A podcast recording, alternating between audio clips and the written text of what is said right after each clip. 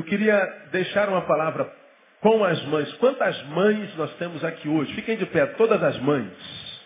A quem Deus deu a graça de serem parceiras na vida. Queria que a igreja aplaudisse ao Senhor pela vida dessas mulheres aí. Parabéns para vocês. Deus abençoe vocês. E que lhes dê a graça de terem filhos aos pés do Senhor Jesus. Amém, amados? Deus abençoe vocês. Podem sentar. Eu queria deixar uma palavra com você nessa manhã. Eu queria falar hoje sobre uma mãe inesquecível para Deus. Ou uma mãe de quem o Senhor não se esquece. Uma mãe inesquecível para Deus. Vem do capítulo 1 de Samuel, do primeiro livro de Samuel, capítulo 1, vem do versículo 19. Depois eu vou ler a história para vocês. Diz assim: Depois, levantando-se de madrugada, adoraram perante o Senhor e voltando, foram à sua casa em Ramá. Eucana conheceu Ana, sua mulher, e o Senhor se lembrou dela. Repita após mim. E o Senhor se lembrou dela. Diga, se lembrou dela. Eu gostei desse verbo aí, lembrou dela. Como quem diz, Deus não se esqueceu dela. Mas a respeito do que, que o texto está falando? Aí o, o, os versículos anteriores revelam. Versículo primeiro. Houve um homem de Ramataim, Zofim, da região montanhosa de Efraim, cujo nome era Eucana, filho de Jeroão, de Eliú, de Tou, de Zuf Eframita. Tinha ele duas mulheres. Uma se chamava Ana, outra Penina. Penina tinha filhos, porém Ana não os tinha. De ano em ano, este homem subia da sua cidade para adorar e sacrificar ao Senhor dos Exércitos em Siló. Assistiam ali os sacerdotes do Senhor, Ofini e Finéias, os dois filhos de Eli. No dia em que Eucana sacrificava, costumava dar quinhões a Penina, sua mulher, e a todos os seus filhos e filhas. Porém a Ana, embora a amasse, dava um só quinhão, porquanto o Senhor lhe havia cerrado a madre. Ora, a sua rival muito a provocava para irritá-la, porque o Senhor lhe havia cerrado a madre. E assim sucedia de ano em ano que, ao subirem à casa do Senhor, Penina provocava a Ana, pelo que esta chorava e não comia. Então Eucana, seu marido, lhe perguntou, Ana, por que choras? E por que não comes? E por que está triste o teu coração? Não te sou eu melhor do que dez filhos? Então Ana se levantou, depois que comeram e beberam em Siló. E Eli, sacerdote, estava sentado numa cadeira junto a um pilar do templo do Senhor. Ela, pois, com amargura de alma, orou ao Senhor e chorou muito. E fez um voto dizendo, ó Senhor dos exércitos, se deveras atentares para a aflição da tua serva, e de mim te lembrares, e da tua serva não te esqueceres, mas lhe deres um filho varão, ao Senhor o darei por todos os dias da sua vida, e pela sua cabeça não passará navalha. Continuando ela a orar perante o Senhor, Eli observou a sua boca. Porquanto Ana falava no seu coração, só se moviam os seus lábios e não se ouvia a sua voz. Pelo que Eli a teve por embriagada. E lhe disse, até quando estarás tu embriagada? Aparta de ti o teu vinho. Mas Ana respondeu, não, Senhor meu, eu sou uma mulher atribulada de espírito, não bebi vinho nem bebida forte, porém derramei a minha alma perante o Senhor. Não tenhas, pois, a tua serva por filha de Belial, porque da multidão dos meus cuidados e do meu desgosto tenho falado até agora. Então lhe respondeu Eli, vai-te em paz, e o Deus de Israel te conceda a petição que lhe fizeste. Ao que disse ela, acha tua serva graça aos teus olhos. Assim a mulher se foi o seu caminho e comeu, e já não era triste o seu semblante. Depois, levantando-se de madrugada, adoraram perante o Senhor e voltando foram à casa em Ramá.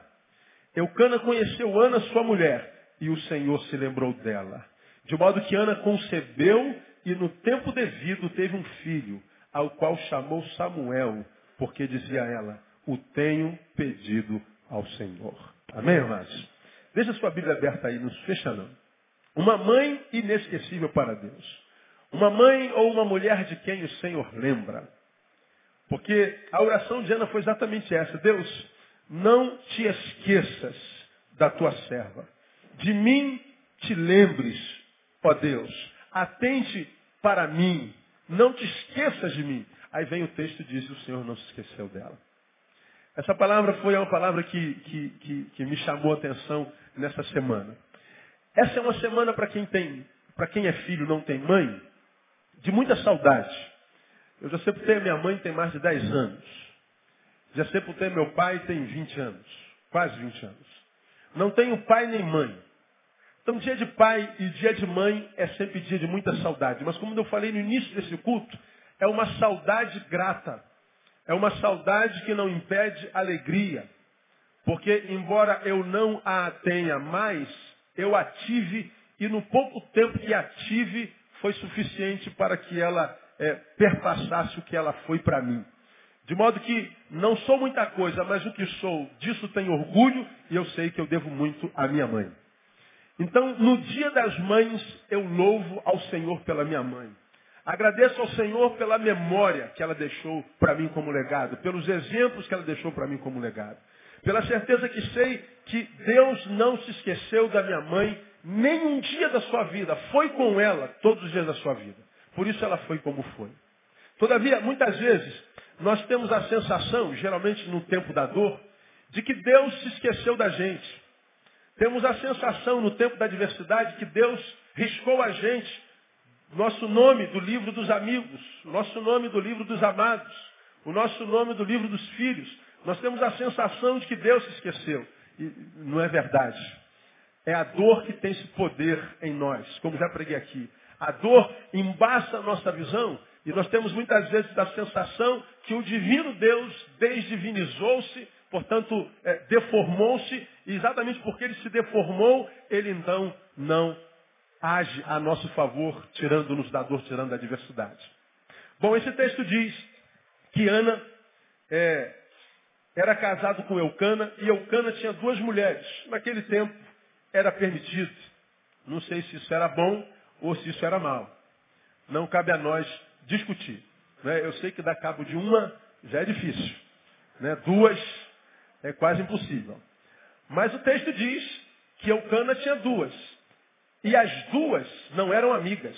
O texto diz, literalmente, elas eram rivais. Ana e Penina. Penina tinha filhos. Ana não. E diz o texto que Penina zombava de Ana. Ana já tinha dentro em si a agonia de ser uma mulher que não podia parir. Mulheres também existem para isso. Para gerar filhos. Ela queria gerar filhos. Mas ela não podia. E além de não poder, tinha uma em casa que zombava dela, além da dor de não poder conceber, tinha que aturar o zombamento daquela que convivia com ela na mesma casa. Diz o texto que no tempo de sacrificar ao Senhor, eles subiam e Eucana, o marido, dava quinhões a Penina, a proporção dos filhos que Penina lhe dera. E a Ana dava um quinhão, um presente, porque essa não podia ter filho. Ana não conviveu com a impossibilidade da maternidade numa boa. O texto diz que ela chorava muito. O texto diz que ela tinha amargura de alma. O texto diz que ela tinha o coração profundamente entristecido. O texto diz que ela vivia uma relação de frustração completa. A Eucana tentou dar uma, dar uma moral, dar uma melhorada. Não sou eu, um marido, melhor do que dez filhos. Talvez fosse um excelente marido e talvez melhor do que dez filhos. Mas ela não estava falando da qualidade, nem do marido, nem do filho, mas pelo privilégio da concepção. Só isso. Nós não estamos falando de qualidade, marido. Tu és o marido perfeito, talvez. Mas nós não estamos falando de qualidade, estamos falando da concepção. Estamos falando da maternidade. E não conceber para mim tem sido algo insuportável. Quando ela vai ao templo, ela se ajoelha num canto do salão e ela começa a orar ao Senhor no pensamento, e ela só balbuciava palavras, ela não orava em voz alta. E a oração dela foi exatamente, ó Senhor dos Exércitos, se deveras atentares para a aflição da tua serva, e não te esqueceres dela, mas lhe deres um filho varão, não te esqueceres dela. Ela ora ao Senhor balbuciando essas palavras e o sacerdote está sentado na sua cadeira e diz assim, essa mulher está bêbada. E ele se levanta e diz, ô oh, mulher, você não, não, não, tem vergonha de beber a uma hora dessa do dia e vir para o templo embriagada? A mulher não podia conceber, a mulher era zombada pela rival, a mulher era incompreendida pelo sacerdote. Ana vivia amargura de alma. E a oração dela, lembra-te de mim. E Deus se lembrou dela. Aí nas minhas análises a respeito desse texto, o que há na cabeça de uma mulher de quem Deus não se esquece? Quais são as características que eu encontro em Ana? Que fez com que, quem sabe, Deus se lembrasse dela. Mas antes de entrar nisso, eu quero dar uma palavra a você que está aqui, que de repente não pode ter filho, e acredita que a experiência da Ana tem que ser a experiência de todos. No caso de Ana, não conceber era na cabeça dela um ato de esquecimento de Deus. Ela pediu para que Deus a desse a graça de conceber e Deus a deu. Mas não nos esqueçamos que, esqueçamos que Deus é Deus. Porque é Deus, Ele é livre para dizer sim, mas é livre para dizer o quê? Não. Ele é livre para pôr e ele é livre para dispor. Jó tinha isso de uma forma contundente dentro em si. Foi ele que quando perdeu tudo disse assim, o Senhor o deu e o Senhor o quê? O tirou. Bendito seja o nome do Senhor. O Senhor é ele. A mim cabe submeter-me à sua vontade. E Jó submeteu-se à vontade do Senhor, que havia dado o que ele tinha e havia tirado o que ele tinha. E ele vivia uma relação tão íntima com Deus que ele disse, Deus, tu me destes e porque me destes eu era fiel. Tu me tirastes. Como eu não dependo do que tu me dás, eu continuo a ser fiel. A minha relação contigo transcende o que acontece comigo. É o que Jó estava dizendo ali. Diferente da relação da mulher dele com Deus. A mulher dele disse o seguinte, meu filho, meu amor, marido, Deus já tirou filhos, Deus já tirou casa, Deus já tirou bens, Deus tirou tudo, agora tirou a tua saúde, nós não temos mais nada. Então amaldiçoa logo esse Deus e se, se mata, suicide-se. Uma teologia completamente diferente da de Jó. A mulher de Jó estava dizendo o seguinte, não vale a pena servir a esse Deus se esse Deus só tira da gente, se esse Deus arranca da gente. Se esse Deus não dá nada para a gente, ela está dizendo, a minha relação com Ele depende do que Ele me dá, depende do que Ele faz a mim. Jó não. Jó tinha isso tão contundente dentro de si que ele responde à mulher de uma forma quase que grosseira. Como fala qualquer doida, falas tu. Receberíamos o bem de Deus e não o mal? Diz que Jó não pecou nem um instante. Então, de repente, você está aqui, mãe, eu vou ministrar essa palavra, porque Deus deu um sim a Ana, a graça de conceber. Não sai daqui imaginando que você é menor do que Ana, pior do que Ana, porque você não pode conceber. A experiência de um não é matriz para experiências de outro. Deus trata cada um individualmente como quer. E nós muitas vezes não temos como entender a sua ação. E não entender a Deus para mim não é problema absolutamente nenhum. Porque se o Deus que eu sirvo fosse um Deus que tudo quanto faz eu entendesse, esse Deus seria do meu tamanho. E um Deus do meu tamanho não é digno de adoração porque eu sou muito pequeno. Então quando eu estou diante de um feito que eu não entendo, que está infinitamente acima da minha compreensão, quando eu estou diante de um Deus que age, e a Bíblia diz que ele é amor, e mesmo sendo amor, ele age sem que nós entendamos o seu agir, A única coisa que eu peço, Deus, se a minha vontade não pode ser feita, ajuda-me a submeter-me à tua no nome de Jesus. Deus sabe o que, que faz. E a gente não entende absolutamente nada. No caso de Ana, Deus disse sim.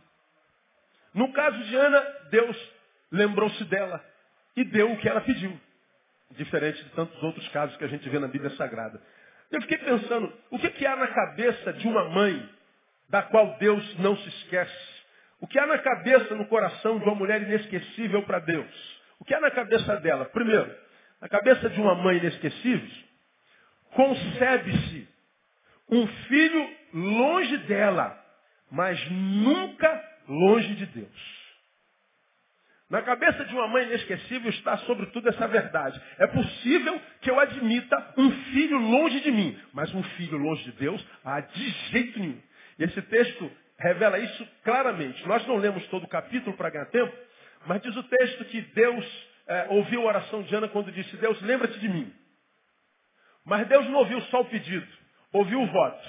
Se tu me deres um filho, se esse filho for varão, eu o darei a ti por toda a sua vida.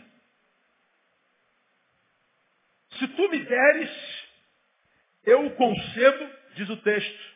Ela recebeu o varão, mais adiante diz o texto que ela desmamou o varão, ficou com o varãozinho até ele desmamar, e depois que ele desmamou, diz o texto que ela levou Samuel para o templo, entregou a Eli, e ali, com Eli, Samuel passou toda a sua vida. Samuel cresceu, se tornou profeta, se tornou juiz em Israel. Samuel ungiu o primeiro rei de Israel, Saul. Samuel foi o profeta que ungiu o homem segundo o coração de Deus, Davi, como rei de Israel. Samuel teve um papel primordial na história de Israel. Samuel foi um homem profundamente usado por Deus todos os dias da sua vida, desde o primeiro até o final, um papel preponderante na história da redenção. Samuel. Ana concebe o filho, fica com o filho por um pouco tempo. E depois desse pouco tempo, ele entrega no templo e vai embora. A ideia primeira que vinha à minha cabeça é que, meu Deus, a mulher estava tão desesperada por um filho. Tem um filho entrega o filho para ela. Tem um filho e abandona o filho no, tempo. Ela teve um filho não viu o filho crescer. Ela teve um filho não levou o filho para a escola.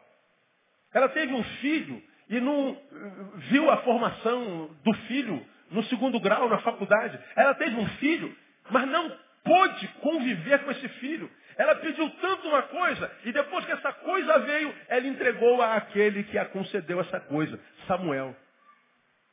Por que, que Ana fez isso? Porque na cabeça dela havia essa possibilidade. Eu concebo um filho longe de mim. O que eu não posso conceber é um filho meu longe de Deus. Sim, eu estou afastando de mim, mas eu sei que isso é aproximação de Deus. E se for para ficar próximo a Deus, eu até concebo que ele esteja longe de mim. Agora, mamãe, pensa comigo. É fácil conceber um filho longe de vocês? Não, né? Uma filha minha está com 17, outra filha está com 21. E uma filha de 17 uma filha de 21 precisa de pai e mãe para quê? Ah, para quase nada. Embora precise muito. Mas já estão criados. Até bem pouco tempo atrás, ontem, quando tinha 8, 6, 5, dependia de nós para tudo. Não havia um lugar onde a gente fosse que os filhotinhos estivessem atrás. Não havia nada que a gente planejasse enquanto viagem, projeto, compra, que os filhotinhos não estivessem atrás. Eram completamente diferentes da gente. A nossa vida estava completamente atrelada a ela. Elas enriqueceram a nossa vida como seu filho enriqueceu a vossa vida.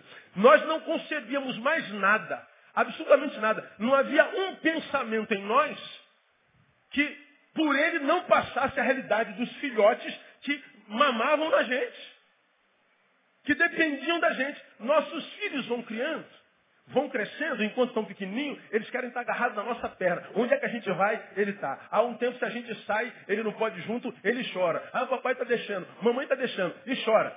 Depois que vai crescendo, faz 14, 15 anos, eles querem sair E querem a gente bem longe, não é verdade?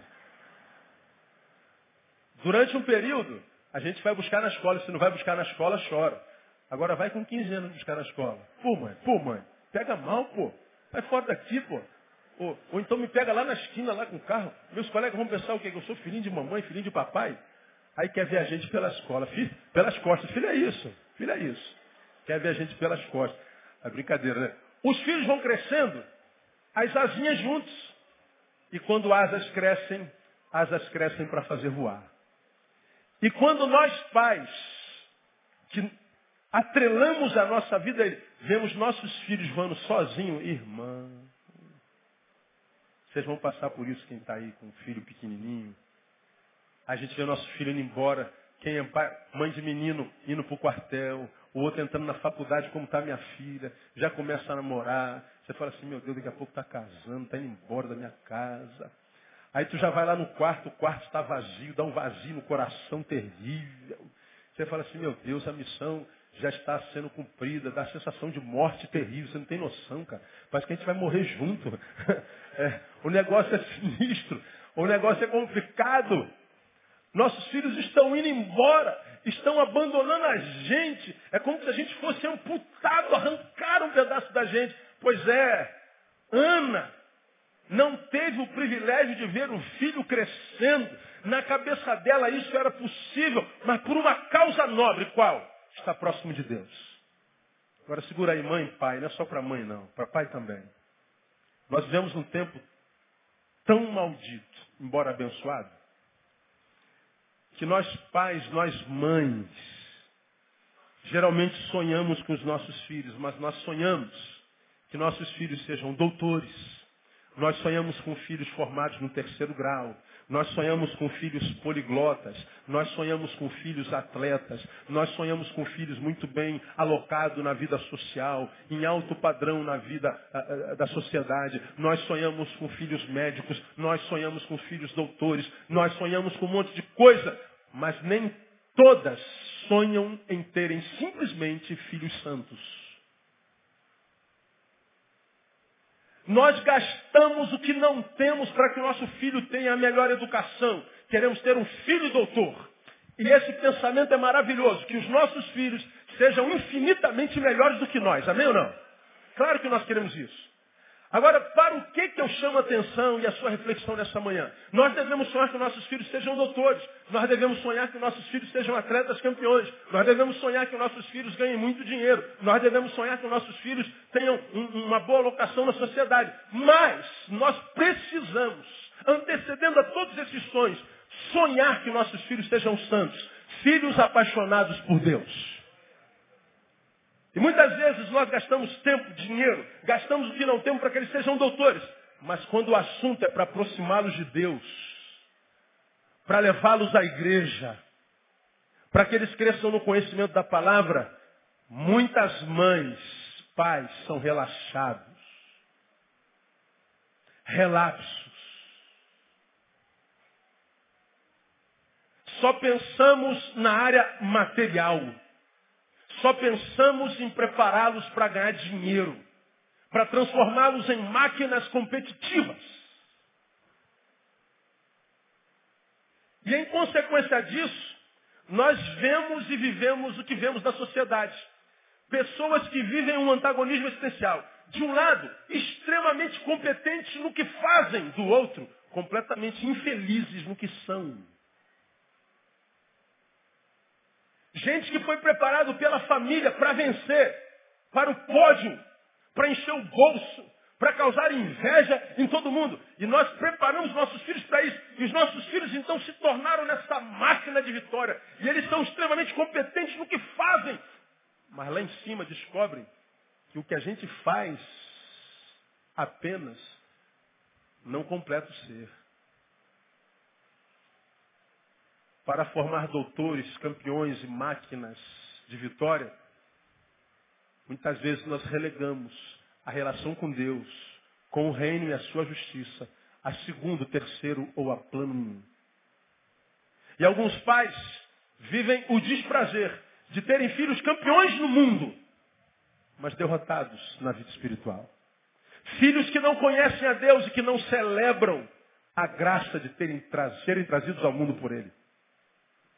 Uma vez sentado com as minhas filhas, e foi no ano em que uma das minhas filhas foi reprovada no, no, no, na escola. Foi quase, quase caso de morte para mim. Eu falei, meu Deus, uma filha reprovada, quero morrer, me mata Deus. Embora eu também, na minha sexta série, reprovei.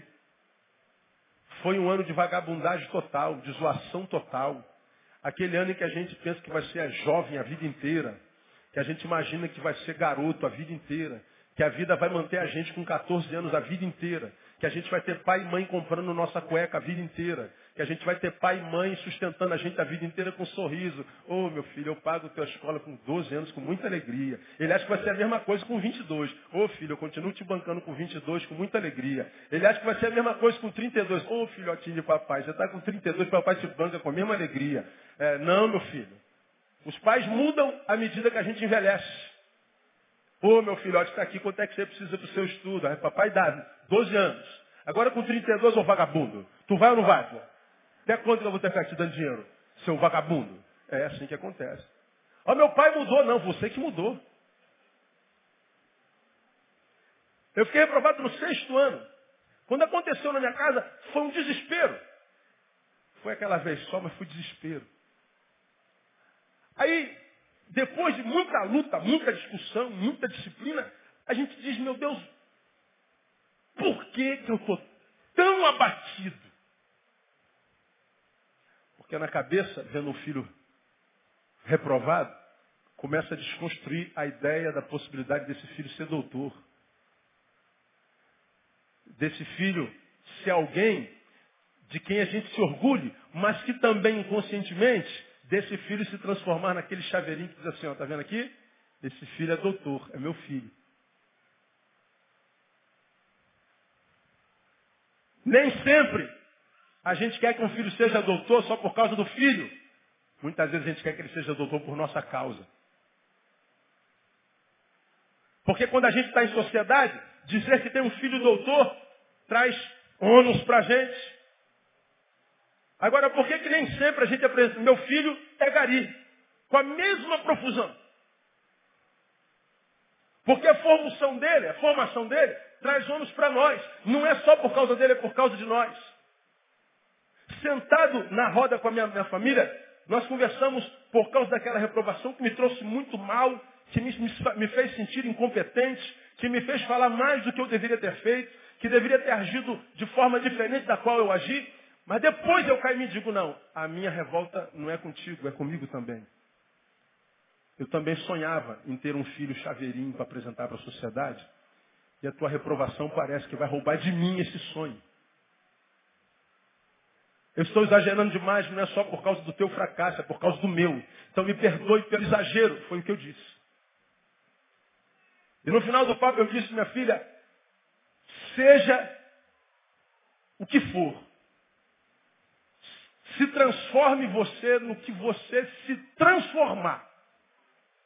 Seja o que você imagina ser. A vida é sua. A única coisa que eu sonho de fato para você é que você ame ao Senhor todos os dias da sua vida. O resto, esse Senhor, que você vai amar para o resto da sua vida, vai te ajudar a realizar no nome de Jesus. Nunca mais peguei no pé da filha. Elas são o que são. Vão se transformar no que vierem se transformar. E isso é importante. Mas mais importante, irmãos, como pais, nós temos como mais importante no papel é ensinar o nosso filho no caminho de Deus. Mais do que ter um médico em casa, é ter um santo médico. Mais do que ter um doutor em casa, é ter um santo doutor. Mais do que ter qualquer profissional em casa, é ter um filho apaixonado pelo Senhor. Deus não se esqueceu de Ana, porque Deus conhecia o coração de Ana e sabia que o coração de Ana, embora desejasse de mais uma bênção, mais do que a bênção, ela queria honrar o nome do Senhor, que é o abençoador. Deus sabia que se lhe desse um filho, aquele filho não tomaria o seu, seu, lugar no coração daquela mãe. Tanto é que quando Deus a deu, ela a desmamou e devolveu ao Senhor. Será que nós estamos dispostos a entregar nossos filhos ao Senhor se fosse necessário? Na cabeça de uma mulher de quem Deus não se esquece, está a realidade. a con concepção, a, a, eu concebo a possibilidade de ver meu filho longe de mim, mas longe de Deus não. Então eu queria deixar essa primeira palavra para você, mamãe. Ajude seu filho a estudar. Coloque-o na melhor escola. Ajude-o a se formar, a falar inglês, a se tornar um cidadão honrado. Ajude a se transformar na melhor pessoa que ele possa se tornar. Mas nunca se esqueça que o nosso maior desafio é apresentar um Deus tão lindo, maravilhoso e perfeito que os nossos filhos se apaixonem por Ele e nunca mais os abandonem no nome de Jesus. Eu tenho pedido a Deus, Deus, eu quero uma filha ou duas filhas que sejam competentes no que fazem, mas que sejam felizes no que são. Eu prefiro que elas sejam felizes mais no que são do que competentes no que fazem. O que elas vão fazer não é problema meu. É delas, contigo. Mas no que elas são, a formação é minha. E a gente sabe muito bem que os nossos filhos hoje não ouvem com o ouvido, nossos filhos ouvem com os olhos. Nossos filhos aprendem o que veem. Nossos filhos não aprendem o que a gente diz, porque os meninos hoje não ouvem mais nada, não ouvem mais ninguém, não respeitam mais nada. Você tem que falar duzentas vezes para fazer o que você manda. Eles não ouvem com o ouvido, eles ouvem com os olhos. Eles estão olhando para nós. Eu disse para um casal muito querido, que está afastado da igreja, e não deveria, como nenhum de nós. Falei assim, vocês estão afastados da igreja, é um direito seu, ninguém é obrigado a mantê-los na igreja. Mas vocês têm filhos. E os nossos filhos, papai e mamãe, reparam a forma com a qual nós nos relacionamos com Deus, com Jesus, com o reino, com a igreja. Nossos filhos sabem em que lugar na nossa vida entra Deus. Nossos filhos sabem qual a importância que a gente dá a Jesus na vida, ao reino na vida. E o que vocês estão dizendo? Por causa da sua fraqueza, vocês estão secundarizando o reino, vocês estão secundarizando a relação com Jesus, vocês estão secundarizando a relação com Deus. Seus filhos estão crescendo sem formação cristã. E amanhã, se os seus filhos não se converterem, não amarem a Deus, não adianta vocês abrirem a boca. Vocês precisam ir para a igreja, vocês precisam ter responsabilidade com Deus, porque eles vão jogar na cara de vocês. Vocês nunca tiveram. Pai, nós vimos a importância que você deu a Jesus na sua vida. Nós vimos que quem sabe porque você teve uma briguinha na igreja, você abandonou a igreja e em casa perto dos filhos, só fala mal da igreja, como se a igreja só tivesse aquela pessoa com a qual você se aborreceu. E você não sabe que está plantando entre teu filho e a igreja, entre o teu filho e Deus, um muro de separação. Por maiores que sejam os nossos problemas na igreja, isso deve ser resolvido entre nós. E nunca diante dos nossos filhos. E aí, nós vivemos a nossa amargura com relação às decepções na igreja, da qual nós nos afastamos por causa dessa decepção, vivemos essa amargura em casa e não sabemos que essa amargura está contaminando o nosso filho. Igreja é um lugar que faz os nossos pais sofrerem. Essa é a verdade que está sendo contida. Aí seu filho cresce, odeia a igreja. E o Senhor da igreja, lógico. Quem é o culpado? Aí você vai dizer, é o pastor, é o porteiro, é o professor, é, é, é, é sei lá quem é. Não, é você. Eu poderia dar um milhão de exemplos de filhos de crentes que foram criados aqui que odeiam a igreja. Como se houvesse a possibilidade de estar numa coletividade, independente de qual fosse, sem que nela nos aborreçamos. Ora, você trabalha, não trabalha? Quantos tem um emprego aqui? Diga assim, eu tenho emprego, graças a Deus, pastor. Pergunta para você que está empregado, já se aborreceu no seu trabalho alguma vez? Quem já se aborreceu no trabalho? Diga assim, muito, pastor. Já tem vontade de pegar no pescoço de alguém no seu trabalho? Ah, já, pastor. Já tem vontade de matar seu chefe? Ah, já, pastor, muitas vezes. Pastor. Todo dia, pastor. Pois é, você se aborrece no seu trabalho, que é um trabalho no escritório que tem três pessoas, você consegue se aborrecer no escritório. Agora, na sua igreja que tem 100, 200, 300, 3 mil membros, você não quer se aborrecer. E mais, quando você se aborrece no trabalho, você não chega em casa falando mal do trabalho e diz, nunca mais volto nesse trabalho. Não. No outro dia você vai trabalhar. Você se aborrece no trabalho e não pede demissão. Você joga futebol, se aborrece lá no futebol, briga no futebol, mas no próximo sábado está no futebol de novo. Aí as mulheres falam assim, fala Jeová, fala Jeová. Maldito futebol. Agora veja, você se aborrece na igreja, leva o aborrecimento para casa e diz, eu nunca mais volto na igreja. Aí você acha que essa é uma atitude sem menor importância. Não, você está criando um muro de separação entre você e, seu, e, e, e o seu filho. Entre a igreja e seu filho. Você está com a sua postura dizendo, eu concebo, pastor. Deus, eu concebo em mim um filho longe do Senhor. Eu concebo em mim um filho longe da igreja. E a gente quer que Deus se lembre da gente. Pais inteligentes, irmãos, vendem a ideia de que a igreja é o melhor lugar para se estar. A igreja pode estar um lixo, mas ainda é um dos melhores lugares para se estar. Tem gente que não vale nada na igreja, mas é o lugar onde a gente acha mais santos ainda em nome de Jesus. E a gente vai, porque nos magoamos, porque nos ferimos, porque nos decepcionamos, nos afastamos da igreja e não sabemos que estamos pregando uma mensagem para os nossos filhos que ouvem com os olhos. Pai e mãe que secundarizam, secundarizam Deus na vida, perdem a moral de dizer, filhos, vamos para a igreja. Filhos, vocês precisam de Jesus. Filhos, vocês precisam de Deus. Como? Por que precisaríamos se você viveu a vida inteira como se dele não precisasse, mãe? Eu falei isso para esse casal, que é líder. Chamado para ensinar, para ministrar. Na cabeça de uma mãe inesquecível para Deus concede ser um filho longe da mãe, mas nunca longe de Deus. Segundo, na cabeça de uma mãe inesquecível para Deus, as circunstâncias contrárias não a demovem da comunhão com Deus. Tem a ver com o que eu acabei de falar. Ela era zombada pela parceira. Ela era incompreendida pelo sacerdote. Aí você vai no versículo 7, 8, está escrito lá ah, assim sucedia de ano em ano que não subirem à casa do Senhor. Penina provocava Ana, pelo que esta chorava e não comia. Ela perdia apetite, ela estava doente, estava depressiva. No versículo 8, então Eucana, seu marido, lhe perguntou, Ana, por que choras? Por que não, te, não comes? Por que está triste o teu coração? Ela não comia, ela chorava, o coração estava triste. Você vai no 14 diz que o sacerdote chama ela de embriagada. Ela está compreendida pela religião, pela igreja, pelo sacerdote. A hora que era Eli, não era nenhum não, era Eli.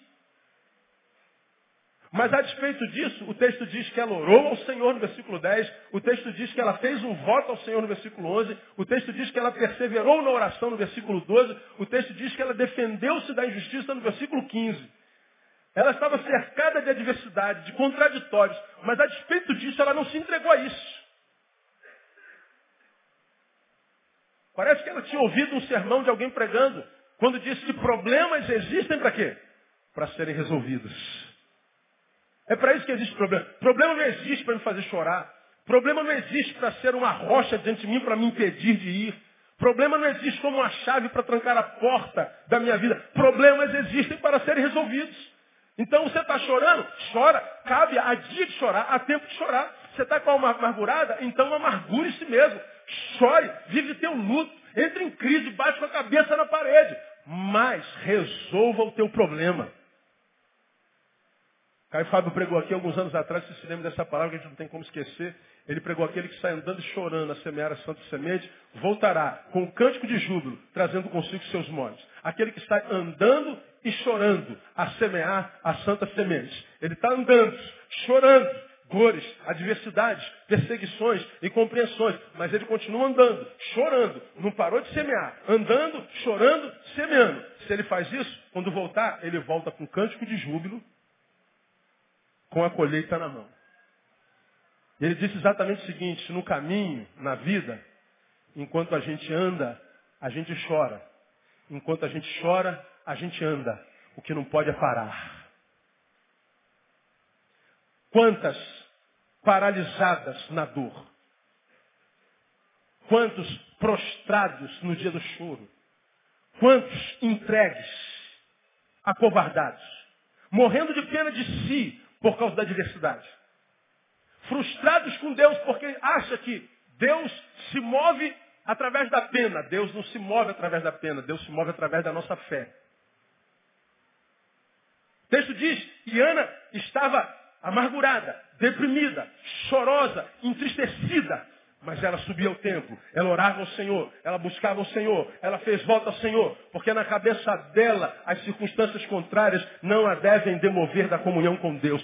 Deus é prioridade. E é isso que nosso filho tem que ver em nós, em nome de Jesus, irmãos. Nós nos tornamos mães de santo, pais de santo, quando Deus é prioridade na nossa vida. E a minha oração para você é que você se transforme num pai de santos, numa mãe de santos. Quem recebe essa palavra? Diga, eu recebo. Quem é o santo de quem a gente quer ser pai? Nossos filhos. Que você seja uma mãe de santo. Amém ou não? É o maior desejo do meu coração, que eu me transforme no pai do mais santo do mundo. No início deve está amarrado, pastor. Quase se benzendo aqui. É. Eu sou crente, pastor. Pois é, um crente, pai de um santo. Amém ou não? É. Como é o nome do seu santo? Diga o nome de um santo teu aí.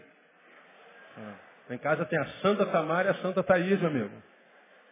Eu quero glorificar ao Senhor pela vida delas todos os dias da minha vida. Quero morrer velhinho, aquela fila de netos, assim, ó. Tudo nos pés do Senhor. Rico ou pobre, pastor, não interessa, na presença de Deus. Essa é a nossa missão. Isso é importante. O que Ana fez, dar prioridade a Deus, não só por ela, como eu já acabei de falar. Não sucumbir diante da adversidade é importante não só por ela, principalmente por ela ser mãe, portanto, por causa dos filhos. Seu filho lhe seguirá os passos.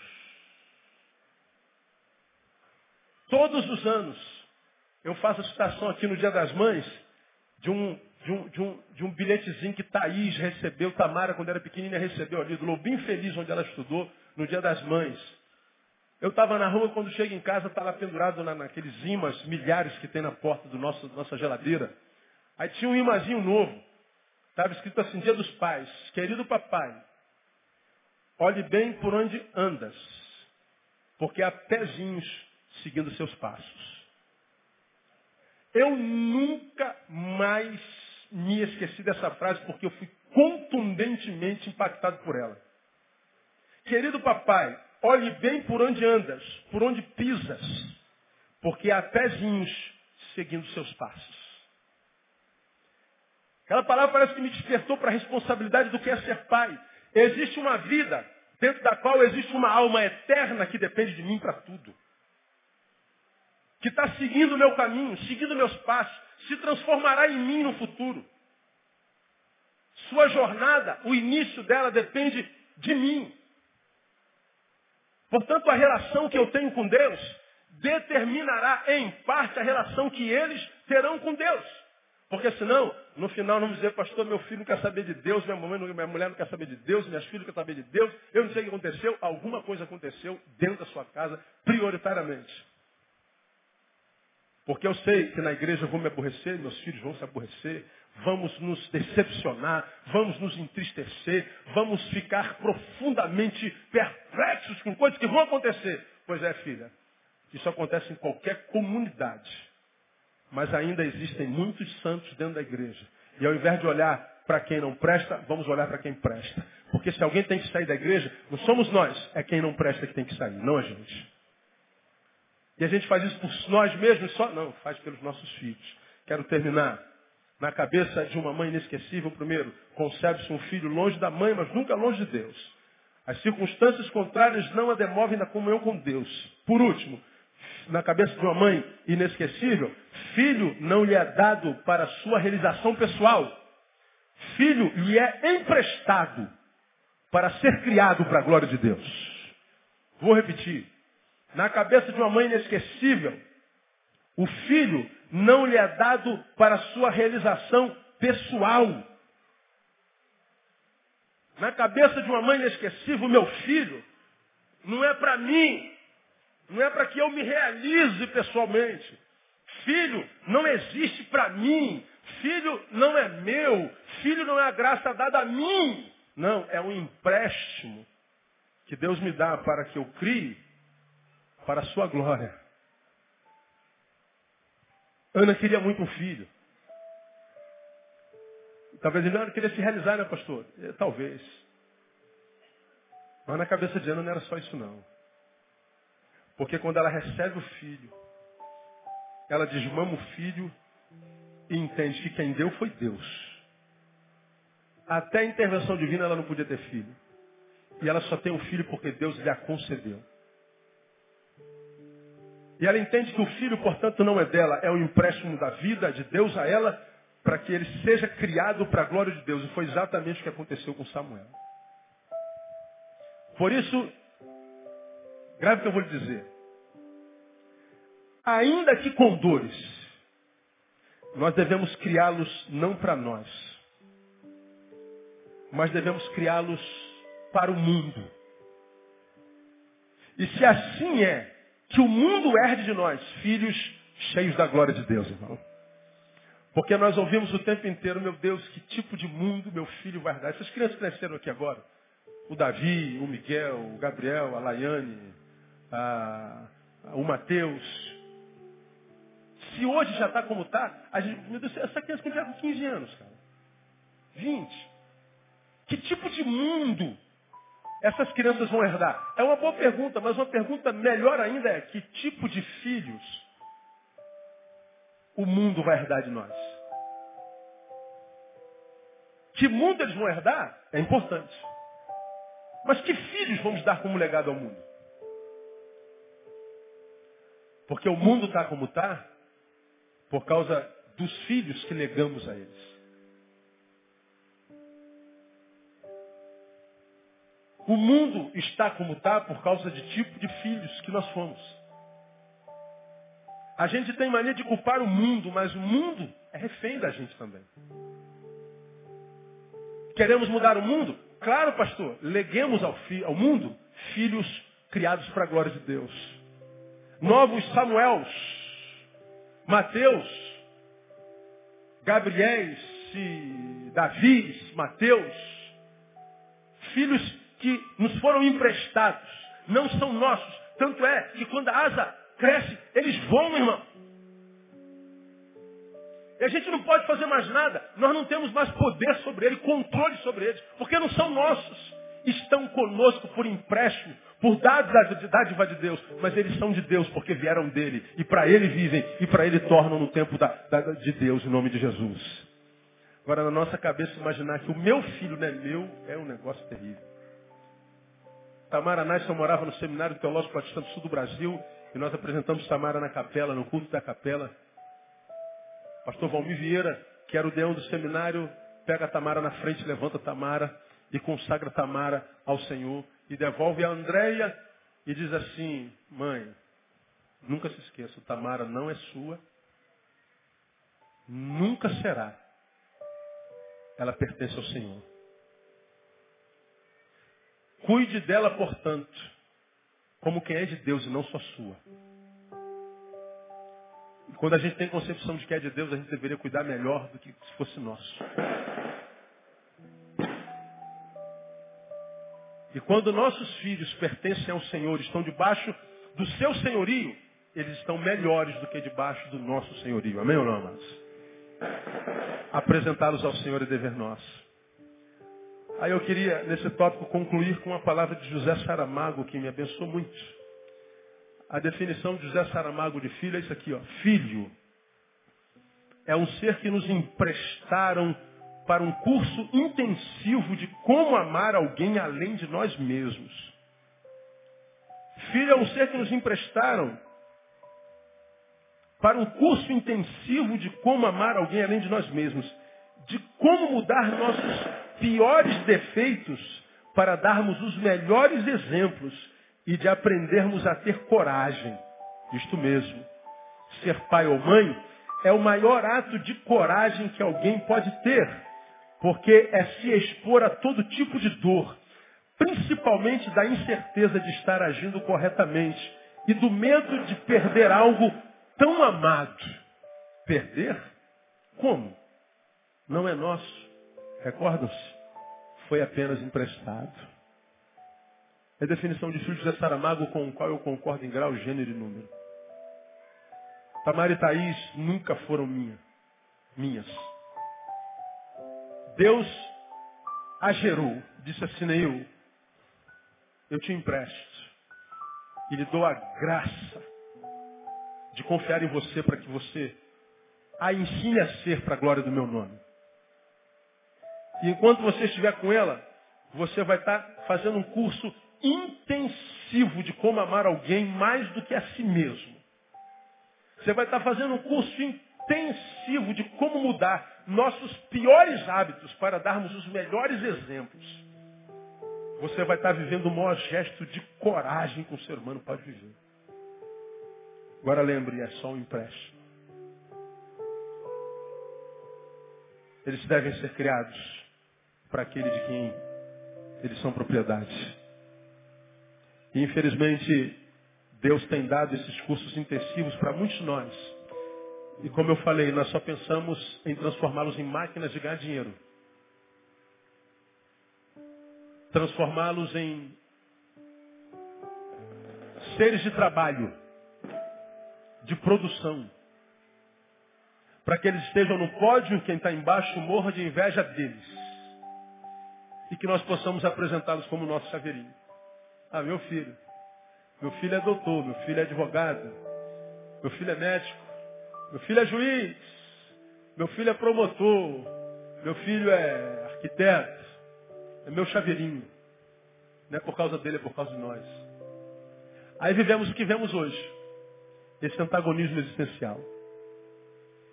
Seres humanos profundamente competentes no que fazem, totalmente infelizes no que são. Porque nós não fomos criados para sermos chaveiros de paz, não fomos criados para sermos massas de manobra nem objetos de trabalho, e muito menos para sermos máquinas de ganhar dinheiro. E essa gente está sendo transformada nisso, dentro da nossa própria casa. Porque nós não pensamos em criar nossos filhos também para a glória de Deus. Gastamos o que podemos para transformá-los num ganhador de dinheiro, num campeão. Mas não envidamos o menor esforço para que eles simplesmente amem a Deus e sejam para a sua glória. E a gente está vendo o que está acontecendo. Crianças com 11 anos matando, gerando novas crianças. Filhos que viram os assassinos dos próprios pais, porque são filhos que viraram pedaços de carnes andantes. Que Deus tenha misericórdia de nós, que Deus abençoe nosso filho em nome de Jesus, amém, amados? E que nos dê a graça, como eu acabei de falar, de fazer de nós pais de santos, mães de santos. Pela paixão que nossos filhos, santificados no Espírito, terão por Deus. E que serão muito mais competentes no que são do que no que fazem. Porque se forem, fazer é consequência. Mãe, parabéns para vocês. Deus abençoe vocês muitíssimo. E que façam de você mestras na arte de transformar seus filhos nos melhores santos que seus filhos possam ser no nome de Jesus. Vamos aplaudir o Senhor.